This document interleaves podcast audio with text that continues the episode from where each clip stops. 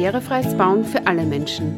Ihr hört den etwas anderen Podcast über Inklusion und das Menschenrecht Barrierefreiheit. Heute Denkmalschutz barrierefrei. Eine Annäherung. Herzlich willkommen zu der zwölften Folge meines Podcasts über Menschen mit Behinderungen und barrierefreies Bauen.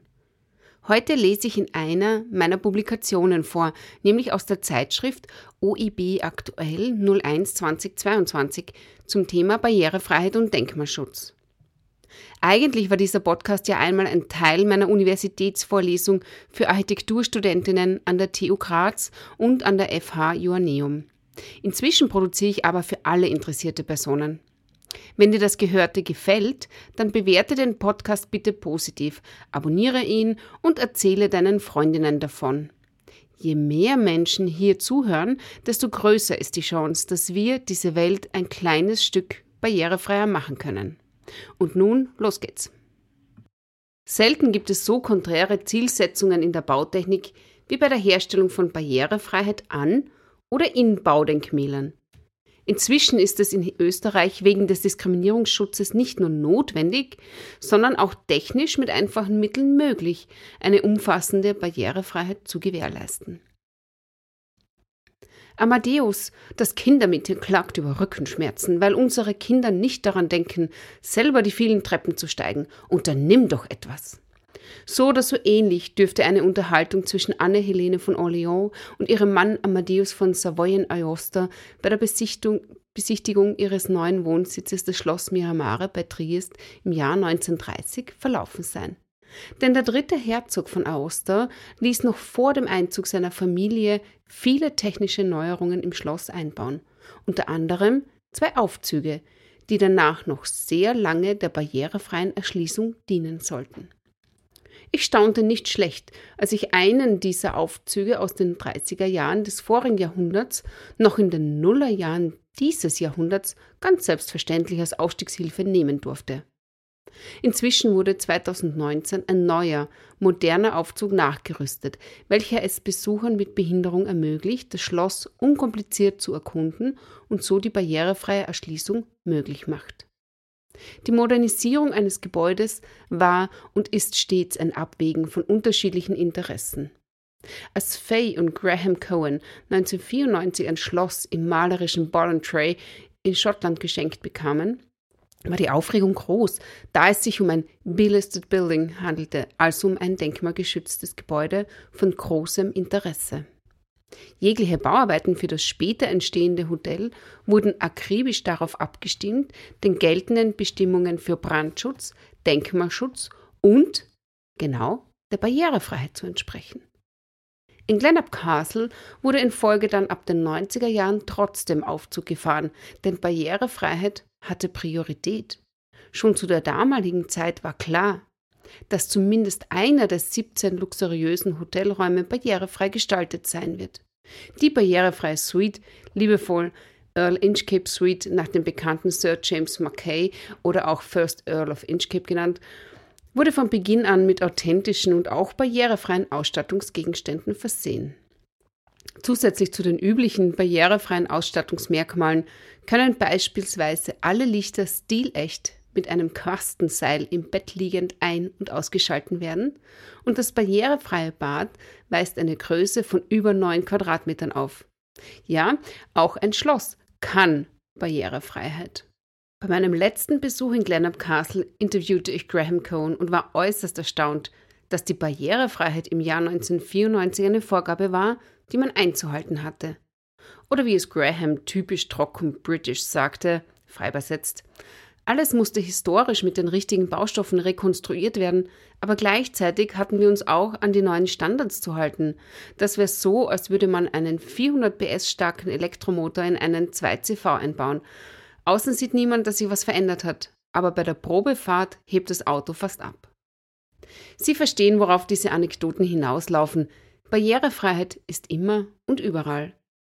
Denn ist ein Gebäude nicht barrierefrei nutzbar, so wird es auch weniger stark frequentiert und genutzt, bis es sich einmal nicht mehr rentiert und dem Verfall überlassen wird. Diese Tatsache mussten die Erben von Armadale Castle auf der Insel Skye, ebenfalls in Schottland, auf schmerzliche Weise akzeptieren lernen. Da niemand gewillt war, das abgebrannte Familienschloss des Clan Donalds zu sanieren, verfällt dieses schon seit 1925.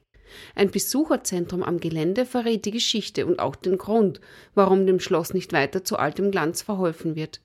Die Auflagen hinsichtlich des Denkmalschutzes sind aus heutiger Sicht nicht erfüllbar. Sie waren aber notwendig, um die Authentizität des Gebäudes wieder zu erhalten, würde man es rekonstruieren wollen. So bleiben vom ehemaligen Prachtwohnsitz des Clan Donalds nur noch Steinmauern und eine Mahnung übrig. Wird ein altes Gebäude zu viele Jahre gar nicht genutzt, kann es später auch nicht mehr wieder zu dem werden, was es einmal war. Nutzung und Nützlichkeit. Schon Vitruv nannte die Festigkeit, die Nützlichkeit und die Schönheit als Hauptanforderungen der Architektur, wobei die Nützlichkeit, lateinisch utilitas, auch mit Brauchbarkeit übersetzt werden kann. Und was nützt ein Gebäude, das von mindestens 10 Prozent einer Gesellschaft so viele Menschen gab es in Österreich bei der letzten Erhebung im Jahr 2015, die angaben, eine dauerhafte Bewegungsbehinderung zu haben, nicht betreten und schon gar nicht benützt werden kann. Manchmal braucht es halt auch einfach nur ein wenig Zeit, um die Barrierefreiheit einige Zeit später gewährleisten zu können. Immerhin war das Pantheon in Rom nicht immer barrierefrei zugänglich. Ist es jedoch nun, dass sich die Plätze und Straßen rund um dieses Gebäude in den vergangenen fast 2000 Jahren durch Erneuerung und Benutzung stetig erhöht haben. Aber wer will schon ein Jahrtausend warten, damit ein Denkmal zugänglich wird? Gesetzliche Grundlagen und Richtlinien. Richten wir also unseren Blick auf Österreich in der Jetztzeit. Viele Jahre war zu beobachten, wie sich Denkmalschutz und der Ruf nach mehr Barrierefreiheit konterkarierten. Die Annahme, ein Baudenkmal muss per se überhaupt nicht barrierefrei sein, weil es ja ein Denkmal sei und somit automatisch von jeglicher barrierefreien Nutzung ausgeschlossen, ist längst überholt. Heute gibt es Lösungen und Technologien, die beides miteinander verbinden können und so Barrierefreiheit schafft, die für alle Menschen gut nutzbar ist. Genau genommen wäre es sogar laut Bundesbehindertengleichstellungsgesetz gesetzlich vorgeschrieben, dass Menschen mit Behinderungen nicht mehr diskriminiert werden dürfen, was jedoch logischerweise passiert, wenn die Barrierefreiheit fehlt und so Menschen ohne Behinderung ein Gebäude nutzen können und jene mit Behinderung eben nicht. Das Gesetz unterscheidet nicht, ob Gebäude alt oder neu sind, sondern orientiert sich an Personen mit Behinderungen, die vor Diskriminierung geschützt werden sollen. Für bestehende Gebäude wurde im Bundesbehindertengleichstellungsgesetz eine Übergangsfrist von zehn Jahren vorgesehen, damit genügend Zeit bleiben würde, eine mögliche Barrierefreiheit herzustellen. 15 Jahre nach Inkrafttreten und fünf Jahre nach Beendigung der Übergangsfrist für bestehende Gebäude hat sich vieles getan. Dies ist nicht zuletzt auch der umfangreichen Veränderung in den unterschiedlichen bautechnischen Vorschriften der Bundesländer durch die Verbindlichkeitserklärung der OEB-Richtlinien zu verdanken. Vor allem die Erleichterungen hinsichtlich Barrierefreiheit und somit der klare Unterschied zwischen Neu- und Bestandsbauten macht eine barrierefreie Nachrüstung oft überhaupt erst möglich. Im Jahr 2015 hat das Bundesdenkmalamt Standards der Baudenkmalpflege veröffentlicht, in denen der Einsatz der OEB-Richtlinien in Bezug gebracht wurde mit der Veränderung von bestehenden Gebäuden, insbesondere Baudenkmäler. Auch die Barrierefreiheit wird darin umfassend behandelt. Für wen brauchen wir Barrierefreiheit? Viele Menschen in Österreich haben eine Bewegungsbehinderung, rund eine Million Menschen laut Erhebung 2015, aber noch mehr haben eine temporäre Einschränkung hinsichtlich der Mobilität. Dazu zählen Eltern, die mit einem Kinderwagen unterwegs sind, genauso wie Personen, die Lasten transportieren oder kurzzeitig verletzte Menschen, zum Beispiel mit Gipsfuß. Für diese Personen ist eine möglichst umfangreiche Barrierefreiheit notwendig und schafft somit Inklusion auf allen Ebenen und durch die gesamte Gesellschaft. Eingänge für alle Menschen. Insbesondere die barrierefreie Zugänglichkeit des Eingangs ist notwendig, denn schon hier entscheidet sich, ob jemand ein Gebäude überhaupt nutzen kann oder draußen bleiben muss. Idealerweise wird der bestehende Haupteingang mit einfachen Maßnahmen barrierefrei adaptiert, womit alle Menschen den gleichen Eingang benutzen können und so für jede Person ein komfortables Betreten eines Gebäudes möglich wird. In vielen Fällen ist dies jedoch nicht möglich, ohne die Bausubstanz wesentlich zu verändern, und es muss daher ein Nebeneingang barrierefrei adaptiert werden. Hier ist besonders darauf zu achten, dass eine ausreichend große Beschilderung den barrierefreien Zugang anzeigt und der Nebeneingang zum gleichen Ziel führt wie ein Ticketschalter, Informationspult oder ähnliches. In ganz seltenen Fällen muss eingestanden werden, dass ein Zugang barrierefrei nicht möglich sein wird. Hier können mögliche Ersatzmaßnahmen zum Tragen kommen, die eine Diskriminierung von Menschen mit Behinderungen weitgehend vermindern würde. Ein Café, welches nur über viele Stufen erreicht werden kann, bietet zum Beispiel für alle Personen die Möglichkeit, den Coffee to go draußen zu bestellen.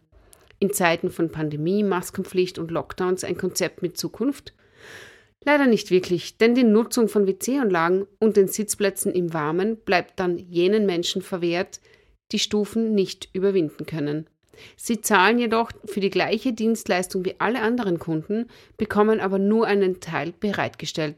Und das ist nicht unbedingt Sinn und Zweck des Bundesbehindertengleichstellungsgesetzes. Barrierefreie Treppen und Rampen.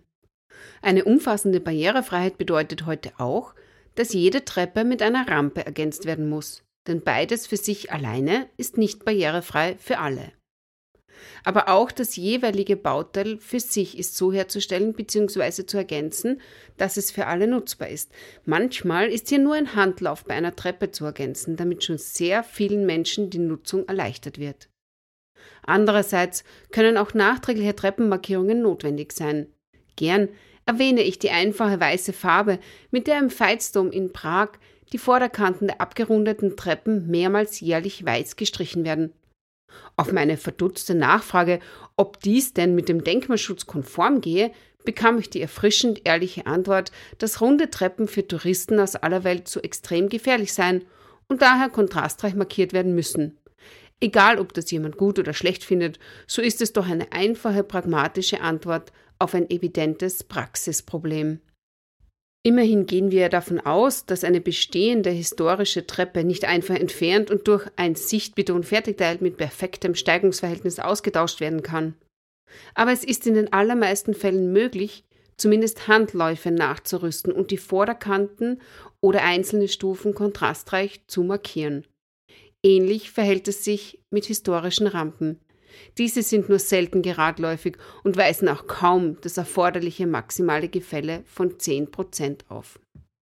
Barrierefreie Aufzüge und Hebehilfen. Selbstverständlich ist und bleibt eine Treppe ein Hindernis, das nur eingeschränkt barrierefrei sein kann. Damit wären wir wieder bei den eingangs erwähnten Aufzügen angelangt. Zuerst stellt sich hier immer die Frage, ob ein Aufzug denn unbedingt notwendig ist. Innerhalb eines Gebäudes ist ein Aufzug ein sehr großer Eingriff und daher auch nicht immer die beste Lösung. Wenn er notwendig ist, so ist er dermaßen zu platzieren, dass er möglichst schonend in die Bausubstanz eingreift. Ein anderer Ansatz kann auch die Ergänzung eines bestehenden Gebäudes mit einem Zubau sein. So ist klar lesbar, was Bestand und schützenswert ist und was als funktionaler Zubau dem Gebäude nur als Aufstiegsbauwerk dient, also im Bedarfsfall wieder entfernt werden kann, ohne Spuren zu hinterlassen. Stille Örtchen für jeden. Es gibt Orte, die wir alle benötigen, aber niemand spricht gerne darüber. Ja, ich möchte sogar behaupten, die Gestaltung von WC-Anlagen wird in unserer Gesellschaft kläglich vernachlässigt. Doch gerade wenn es um WC-Anlagen geht, sind wir eigentlich alle gleich. Daher braucht es auch für alle Personen passende WC-Räume. Damit dies in oft beengter Situation wie in einem Bestandsgebäude funktionieren kann, braucht es manchmal einen gewissen Kniff und innovatives Denken von Planern, um zu einer respektablen Lösung zu kommen. Ein gemeinsamer Forum etwa von Damen- und Herren-WC-Räumen erspart sehr viel Platz, den man für die Herstellung eines barrierefreien WC-Raumes nutzen kann. Das erinnert wieder an die Utilitas von Vitruv, der im Übrigen sicherlich nicht einverstanden gewesen wäre, wenn Personen ausgeschlossen werden würden. Noch dazu wegen fehlender sanitärer Anlagen, die zu seiner Zeit ja öffentliche Orte mit Gesellschaftscharakter waren. Barrierefreiheit ist ein Menschenrecht. Baudenkmäler, insbesondere Gebäude, sollen benutzt werden, um viele Jahre weiter bestehen zu können. Eine rege Nutzung und ein moderates Gehen mit der Zeit kann gewährleisten, dass alte und schützenswerte Gebäude weiterhin von der Gesellschaft angenommen und geschätzt werden. Zeitzeugen vergangener Tage fangen Stimmungen, ja ganze Epochen ein, und wir nehmen sie mit in die heutige Zeit. Genau jetzt gilt nämlich eine Sache mehr denn je. Alle Menschen sind gleich zu behandeln. Alle Menschen haben ein Recht auf Kulturerlebnisse, auf Kunstgenuss, auf das Erleben unserer Denkmäler. Denn diese machen keinen Unterschied, auf wen sie wirken. Also sollten wir auch nicht unterscheiden, wer sie nutzen darf. So, das war's für heute. Danke für deine Aufmerksamkeit und die Zeit deines Lebens, die du jetzt für die Barrierefreiheit investiert hast. Denke immer daran, auch dich oder einen geliebten Menschen kann plötzlich im Leben ein unvorhergesehenes Ereignis treffen. Aber gemeinsam machen wir diese Welt barrierefreier und besser. Du als Mensch in der Gesellschaft hast es in der Hand. Wenn ihr Anregungen habt, dann bitte holt euch meine Kontaktinfos aus den Show Notes und schreibt mir. Danke fürs Zuhören und nicht vergessen, Barrierefreiheit ist kein Zugeständnis an Menschen mit Behinderungen, sondern ein Menschenrecht.